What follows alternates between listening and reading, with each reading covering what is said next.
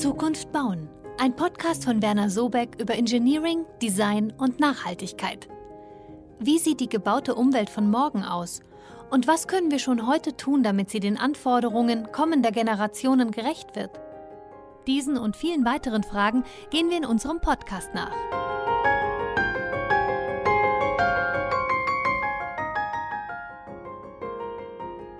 Herzlich willkommen zu einer neuen Folge von Zukunft bauen. Heute über die sogenannte Taskforce Triple Zero bei Werner Sobeck. Das ist eine Arbeitsgruppe, die sich damit beschäftigt, wie man in Zukunft emissionsärmer bauen kann. Zu diesem Thema wird es drei Folgen geben, in denen ich mit drei Beteiligten über ihre jeweilige Sicht auf das Thema emissionsarmes Bauen spreche. Das ist zum einen Stefanie Weidner, sie erzählt aus ihrer Perspektive als Architektin, Alexandra Mürzigott spricht mit uns aus ihrer Sicht als Tragwerksplanerin und Roland Bechmann, Vorstand bei Werner Sobeck, zeigt seinen Blick als Unternehmer auf das Thema. Ich bin Luisa Jilk und in der Folge heute spreche ich mit Alexandra Mürzigott. Herzlich willkommen, Alexandra. Vielen Dank für die Einführung. Alexandra, du hast Bauingenieurwissenschaften studiert und später noch ein Gasthörstudium über ressourceneffizientes Bauen gemacht. Und du bist ja jetzt schon seit 2014 bei Werner Sobeck und hast dich eigentlich seit Anfang an dem Thema nachhaltiger Tragwerksplanung und Fassadenplanung gewidmet. Das heißt, das Thema Nachhaltigkeit beschäftigt dich ja eigentlich schon länger. Kannst du uns so ein bisschen erzählen, was dich persönlich dazu antreibt? Persönlich natürlich die Geschehnisse, die einen alltäglich umgeben sozusagen und mit denen man jetzt zunehmend konfrontiert wird. Und von Anfang an war natürlich klar, dass bei Werner Sobeck die Nachhaltigkeit immer eine große Rolle gespielt hat. Also es gibt ähm, oder gab herausragende Projekte, die diese Aspekte adressieren, wie das R128 oder auch die Entwicklung des Aktivhauses. Und für mich war einfach klar, dass ich gerne diese Herangehensweise auch eigentlich in allen meinen Projekten oder in allen Projekten des Unternehmens gerne verankern möchte und voranführen möchte, sodass wir diese Gesichtspunkte einfach in jedem Projekt ähm, integrieren können. Um nochmal genauer jetzt auf eure Arbeit einzugehen, was war für dich eine wichtige Erkenntnis oder vielleicht sogar die wichtigste Erkenntnis, die du daraus gezogen hast? Also zu Beginn erstmal vielleicht ein bisschen erschreckende Erkenntnis, dass man, ähm, dass der Bausektor ja tatsächlich für so viele schädliche Treibhausgasemissionen ähm, verantwortlich ist.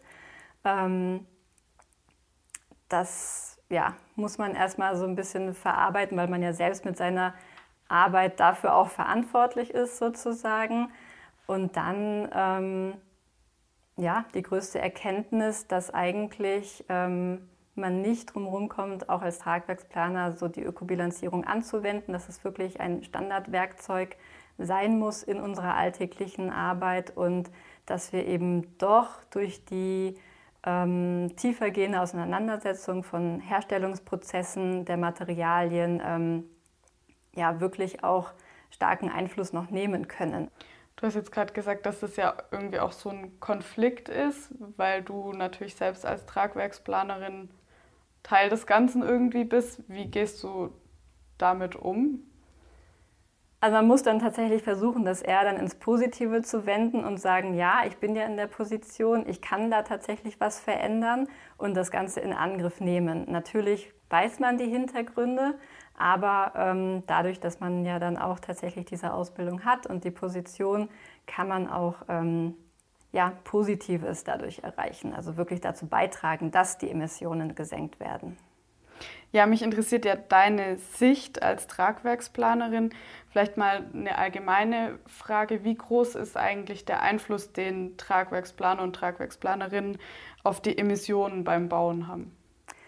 Der Einfluss ist tatsächlich sehr, sehr groß. Also wir haben fast so ähm, den größten Hebel, wenn man das so sagen möchte. Wir wissen mittlerweile, dass ähm, wenn wir jetzt nur die Konstruktion des Gebäudes betrachten, die Gesamtemissionen ähm, des Gebäudes tatsächlich zu 50 Prozent aus dem Tragwerk der Konstruktion des Rohbaus stammen sozusagen. Das heißt, das ist natürlich der größte Anteil und genau da sind die Tragwerksplaner gefragt anzusetzen und natürlich durch verschiedenste ähm, Ansätze von Leichtbauprinzipien, ähm, die Wahl des Materials, die Beratung des Ingenieurs und der ähm, Architekten können natürlich ähm, die grauen Emissionen immens steuern sozusagen und auch senken. Also man kann wirklich gezielt noch weitere Optimierungen und Reduzierungen ähm, erlangen.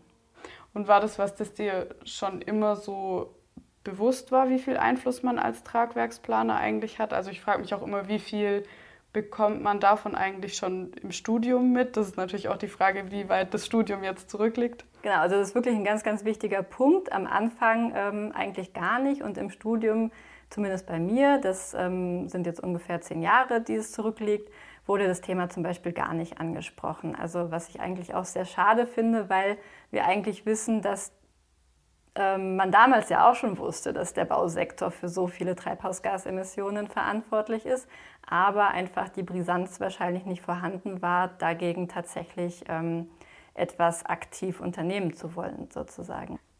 Wie würdest du sagen, wie präsent ist das Thema Nachhaltigkeit im Alltag von Tragwerksplanern? Oder vielleicht auch, wie hat sich das so ein bisschen über die letzten Jahre entwickelt? Du bist ja jetzt schon seit ein paar Jahren hier.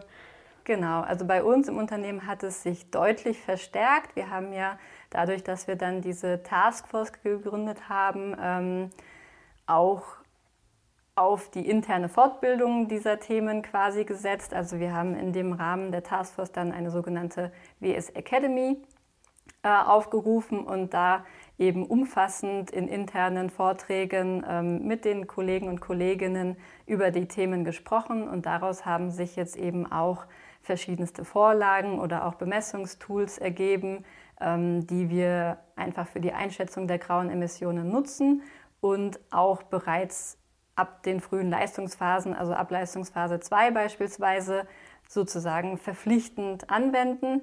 Und wir sind natürlich auch im Austausch mit anderen Büros aus Stuttgart ähm, sehen da natürlich aber noch viel Aufholbedarf, weil ich denke, dass viele andere Büros ähm, noch nicht an dem Punkt sind, wo wir heute stehen. Du hast jetzt gerade schon die WS Academy angesprochen. Kannst du uns dazu ein bisschen was erzählen? Wie läuft es ab? Was sind Herausforderungen? Wie ist vielleicht auch die Resonanz von den Mitarbeitern und Mitarbeiterinnen? Genau, wir hatten ja die ähm, Taskforce gegründet und ähm, dazu kann man sagen, es ist eigentlich eine disziplinübergreifende Beteiligung, auch standortübergreifend. Das heißt, wir betrachten die ganzen Aspekte der Nachhaltigkeit tatsächlich aus allen Aspekten dieser verschiedenen Disziplinen, der Architektur, Tragwerksplanung, Bauphysik und so weiter. Und ähm, ja, wir haben zu den einzelnen Themen, es waren jetzt in Summe ganz konkret fünf und dann gab es jede Woche einen Vortrag dazu ähm, zu denen alle eingeladen waren ähm, im Online-Format, auch standortübergreifend. Und ähm, ja, daraus haben sich natürlich jetzt auch viele Diskussionen entwickelt, ähm, die wir mit den Kollegen, Kolleginnen führen und ähm, das Interesse, Interesse einfach geweckt, zu diesen Themen noch mehr zu erfahren oder diese auch eben selbst am Projekt anzuwenden. Was sind es so für Diskussionen, die daraus entstehen? Kannst du da einen Einblick geben? Also die größte Fragestellung ist natürlich, wie kann ich jetzt ganz konkret den Architekten dahingehend äh, beraten. Der hat mir jetzt zum Beispiel gesagt, ich muss 20 Prozent der Emissionen einsparen. Das ist hier die Zielsetzung bei meinem Projekt. Wie schaffe ich das? Und ähm, da geht es natürlich erstmal darum, die Basiskenntnisse zu, ähm, zu vermitteln. Also wie erstelle ich über eine, überhaupt eine Ökobilanz? Wo erhalte ich die Daten? Wie gehe ich damit um? Wie gehe ich auch mit den einzelnen ähm, Phasen um? Also die Herstellung, die Nutzung, der Rückbau ähm, und wie sieht überhaupt ähm, das Szenario nach dem Rückbau aus zum Beispiel? Also da gibt es ganz viele Varianten und ähm, dazu gibt es natürlich sehr viel miteinander zu besprechen. Du hast jetzt schon ein paar Mal die Ökobilanzierung angesprochen. Vielleicht kannst du auch kurz für die Zuhörer und Zuhörerinnen erklären, wie läuft sowas ab? Wie kann man sich das vorstellen? Genau, im Prinzip gibt es da frei verfügbare Datenbanken ähm, im Internet zum Beispiel. Wohl bekannt ist die Ökobaudat.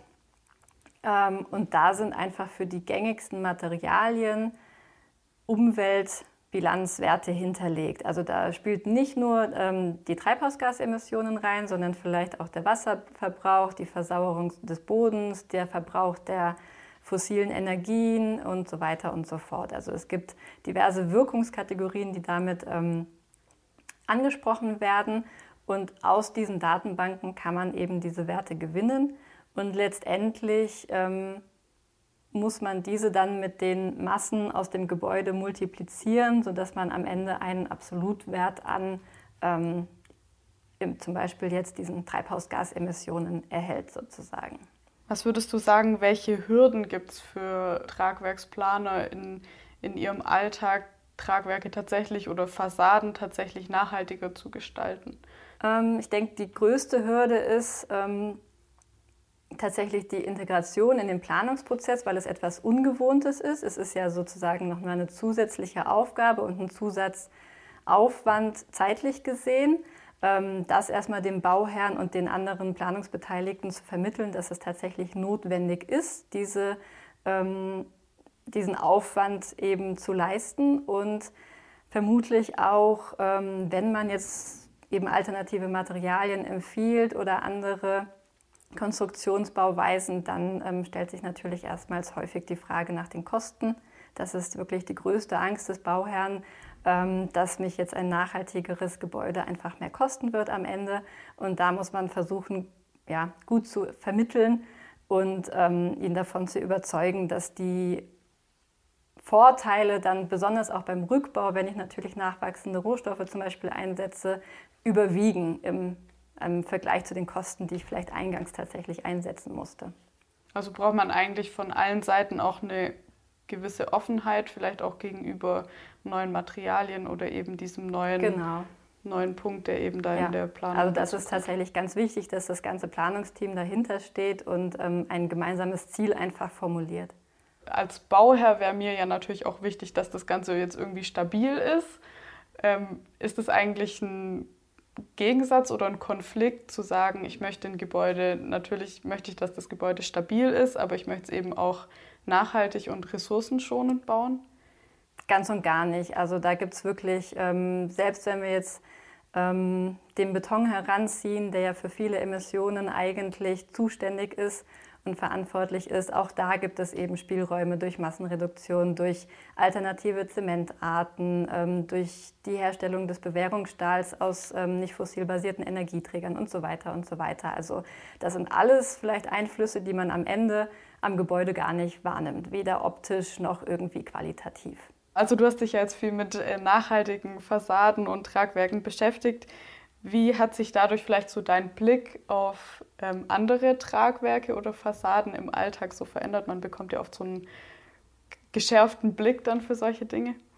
Ja, das ist tatsächlich ähm, so. Also klar, wenn man gerade irgendwie so dann Artikel liest oder irgendwie Ausführungen von anderen sieht, dann denkt man so, oh, hoppala, da ist vielleicht irgendwie ähm, nicht ganz ehrlich dargestellt, sage ich mal. Oftmals ähm, stolpert man dann vielleicht auch mal über Begrifflichkeiten, die nicht ganz richtig gewählt sind oder vielleicht ähm, Darstellungen und Grafiken, die so ein bisschen ähm, nicht ganz ehrlich sind. Also es ist auch tatsächlich sehr, sehr schwierig, das Thema manchmal transparent für einen ähm, Außenstehenden zu, zu vermitteln.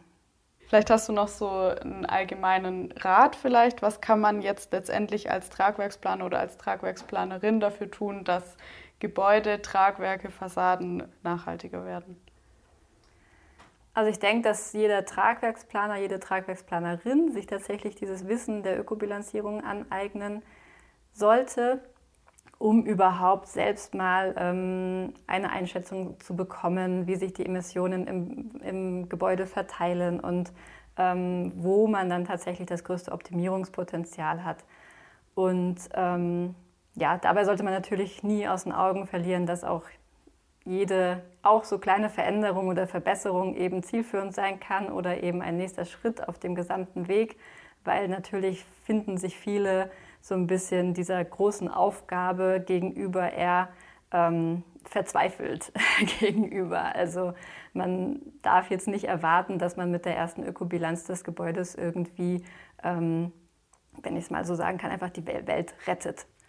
Das ist tatsächlich ähm, ein langwieriger Prozess und da können auch kleine Schritte ähm, zu dem großen Ziel dann führen. Wo wäre denn so deiner Meinung nach, wenn wir so ein bisschen in die Zukunft gucken, noch Forschungsbedarf oder Verbesserungsbedarf? Wir sind tatsächlich ein bisschen ähm, ja, abhängig von der Industrie. Also die, die, Industrie der Baustoffherstellung sei es jetzt Beton oder Stahl. Da gibt es ja viele Umbrüche, viele Ansatz- und Denkweisen, wie wir jetzt zum Beispiel zu einer klimaneutralen Stahlherstellung kommen. Aber das sind natürlich ähm, Prozesse, die sich über die nächsten Jahre noch ziehen werden. Also das hängt natürlich auch ähm, von der politischen Unterstützung ab, von der Infrastruktur, wie kann die Energie gewonnen werden. Es geht da viel um Wasserstoff und ähnliches. Ähm, davon sind wir tatsächlich etwas abhängig, weil solange es diese Prozesse noch nicht gibt oder eben keinen klimaneutralen Stahl, ähm, können wir auch im Endeffekt keine klimaneutralen Gebäude, die wirklich ähm, dem Anspruch Zero Emissions ähm, entsprechend bauen. Es ist ja irgendwie auch wahnsinnig schwierig, das jetzt bis ins letzte Detail nachzuvollziehen. Wo wird jetzt mein Stahl hergestellt? Wo wird mein Beton hergestellt? Ja, definitiv. Also gerade die Fragestellung, wo kommen die Materialien her, ähm, ist auch ein Punkt, mit dem wir uns beschäftigen, aber der ist natürlich sehr, sehr schwierig zu greifen, ähm, weil das in jedem Projekt ganz anders äh, vonstatten gehen kann. Und ja, und wir versuchen einfach aus den aktuellen ähm, Prozessen nach aktuellem Stand der Technik sozusagen das Beste rauszuholen und damit zu arbeiten aktuell und ähm, sind da auch im engen Austausch mit zum Beispiel Zementlieferanten ähm, oder Stahlherstellern, die uns da glücklicherweise immer auf dem Laufenden halten, sofern sich da Entwicklungen ergeben. Hast du noch so eine Vision, wo du dir wünschen würdest, wo es für Tragwerksplaner und Tragwerksplanerinnen oder vielleicht allgemein fürs Bauen hingehen soll? Wie soll die Baubranche aussehen in vielleicht 10, 20 Jahren? Also es wäre natürlich schön, dass diese gerade die Prozesse in der Industrie relativ schnell angestoßen werden, ähm, um eben bald möglichst eigentlich diese Klimaneutralität tatsächlich anwenden zu können. Und ähm, auf den Tragwerksplaner selbst dann bezogen. Für ihn wird es ja mit zunehmender Verfügbarkeit von klimaneutralen Produkten eigentlich einfacher.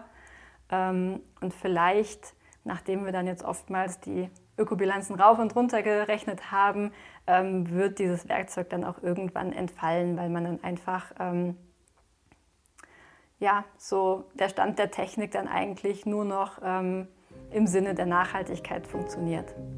Gut, dann vielen Dank für das interessante Gespräch, Alexandra. Ich danke dir.